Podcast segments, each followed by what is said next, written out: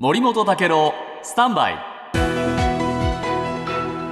長官読み比べです。今日読売新聞ですけれども財務省がですね、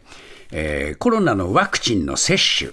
えーこのね接種について、えーこれからね一部実費にしようかという検討しているという話なんですね。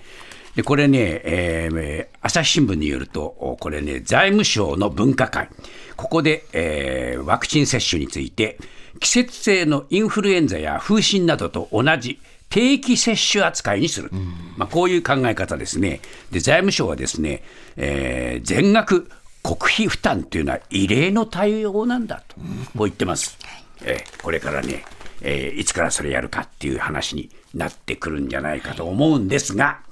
一方で、えー今日の日本経済新聞ですけれども、えーコロナ対策無駄多くという記事が出てまして、これね、えー不適切な利用が102億円になったっていう会計検査院の報告があるっていうんですね。で、典型的な例がコロナ患者の受け入れを増やすために病床を確保した医療機関に支払われた交付金。えー106の医療機関を摘出調査したところ、医療機関への55億円が過大に交付されていた。